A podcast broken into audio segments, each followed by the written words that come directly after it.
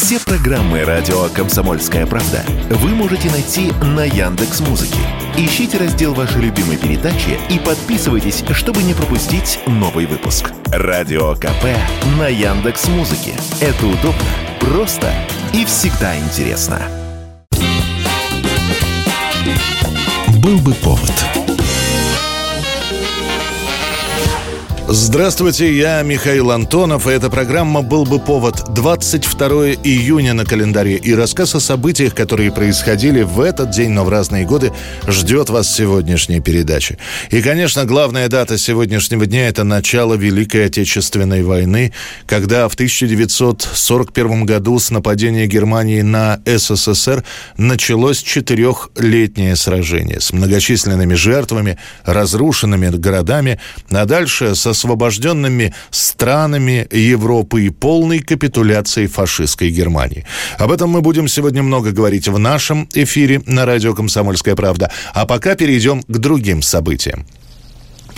22 июня 1960 года. Русский с китайцем больше не братья навек. Взаимные претензии советского и китайского руководства приводят к практически полному разрыву отношений между двумя странами. Хрущев называет Мао Цзэдуна закоренелым сталинистом. Председатель Мао в ответ называет Хрущева ревизионистом, который предает настоящие идеи революции. Китайские дети поют интернационал.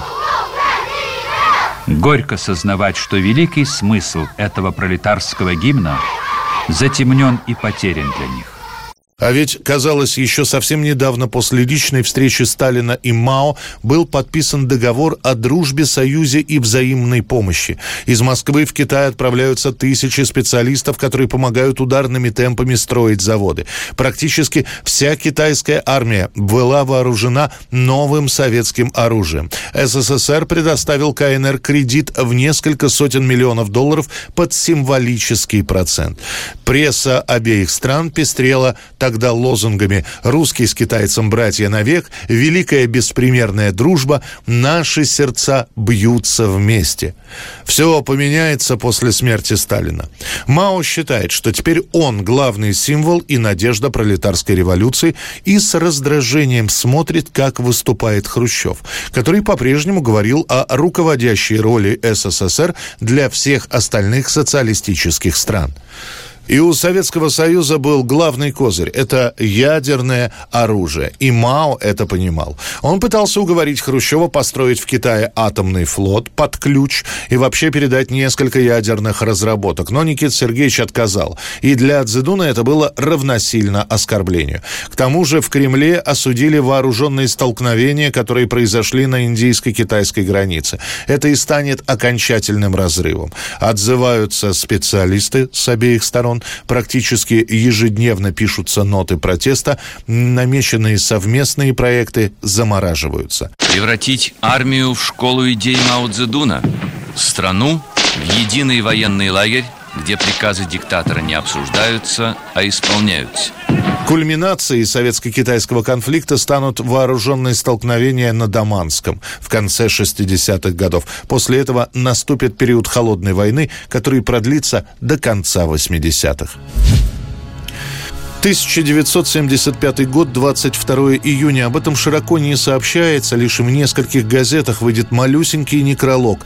И лишь те, кто привык прочитывать прессу от корки до корки, узнают, что в автомобильной катастрофе погибает человек, который известен на всю страну. Герой Советского Союза Михаил Егоров, который в мае 45 года вместе с Мелитоном Кантария водрузит знамя победы над подверженным Рейхстагом.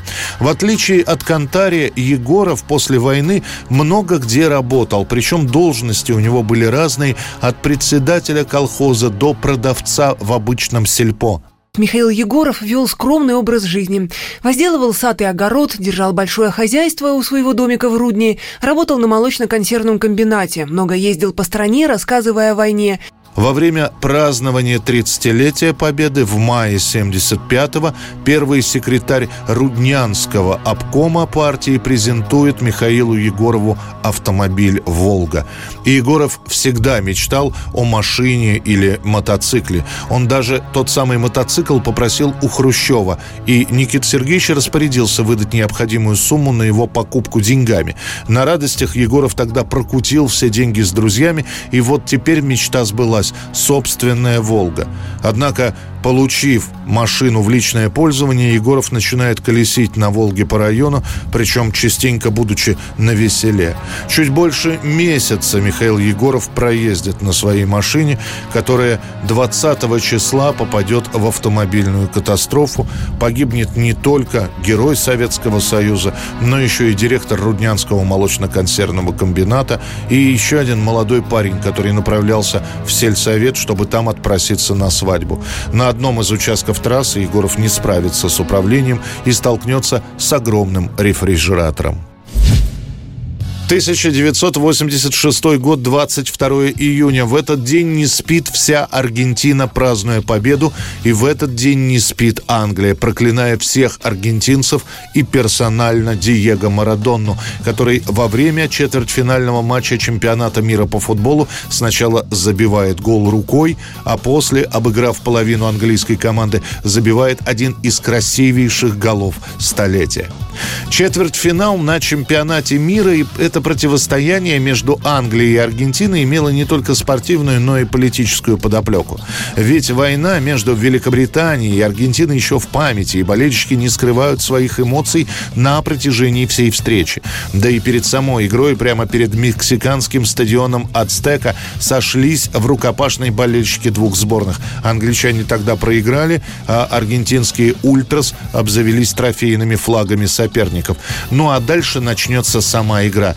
Первый тайм ничем ярким не запомнился, а вот второй 51-я минута идет навес в штрафную англичан. Вратарь Питер Шилтон ростом в 185 сантиметров выбегает из ворот. Он хочет выбить кулаками мяч. Марадонна со своими 165 сантиметрами оказывается на мяче раньше и бьет по нему левым кулаком – отправив его в ворота. Судья, которому показалось, что гол забит головой, засчитывает этот мяч, несмотря на протесты английских игроков.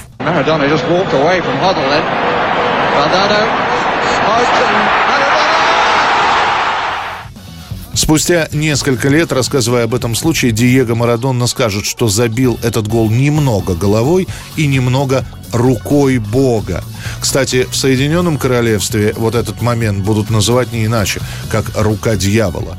А спустя 4 минуты на 56-й четвертьфинального матча, пройдя со своей половины поля и обыграв пятерых, Марадонна забивает второй гол. Ahí.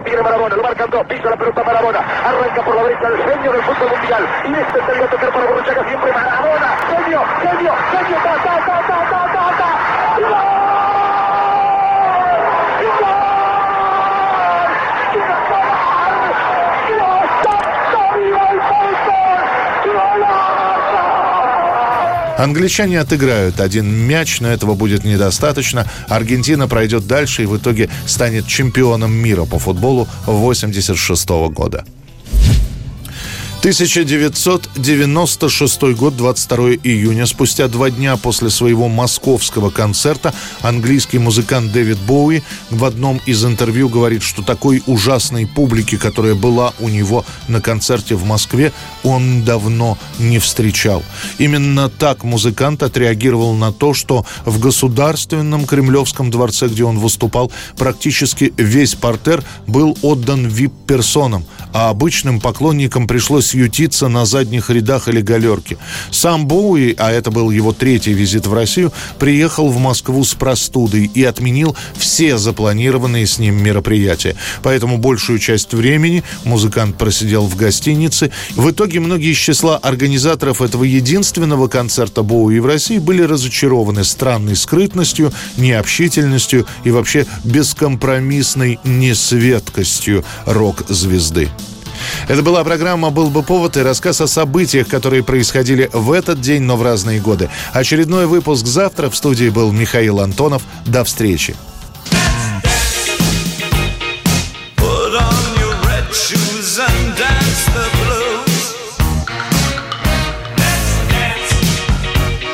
song